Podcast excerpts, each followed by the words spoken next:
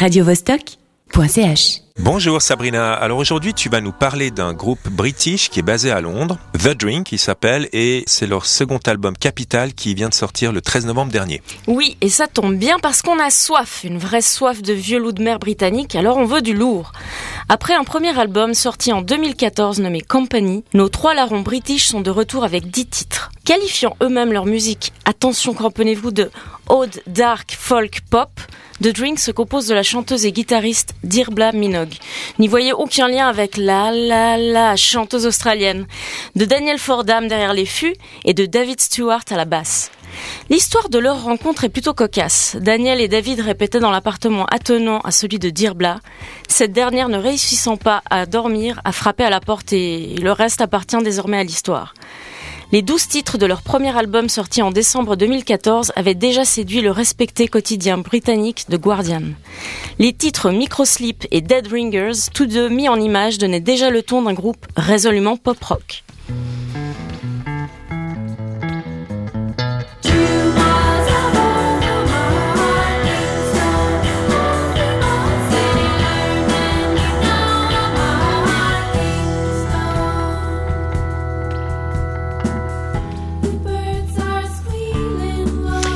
Mais alors dis-nous, est-ce que tu as aimé ce second album de The Drink? Oui, et du début à la fin. Des guitares entêtantes, une voix toujours planante, mais un rythme un peu plus entraînant, encore plus pop, et on se surprend même à remuer la tête façon dinde avant le sacrifice de Thanksgiving. Notamment sur le titre pop Like a River ou l'entêtant You Won't Come Back at All, pour lequel on reviendra pour sûr. La voix de Dirbla me rappelle par moments la folkeuse américaine Laura Vers, mais en plus perchée et moins léchée. La combo guitare, basse et batterie standard et classique est efficace, notamment sur la superbe envolée mélodique de la deuxième partie du titre, Hail Trigger. Si l'on peut ressentir une certaine mélancolie dans la voix de notre chanteuse, elle est contrebalancée par les arrangements plutôt lumineux, teintés d'harmonie pop. En conclusion, je vous recommande fortement cet album qui est très agréable à l'écoute. Il vous transportera vers d'autres contrées grâce à la voix quasi guérardienne par moments de Dirbla.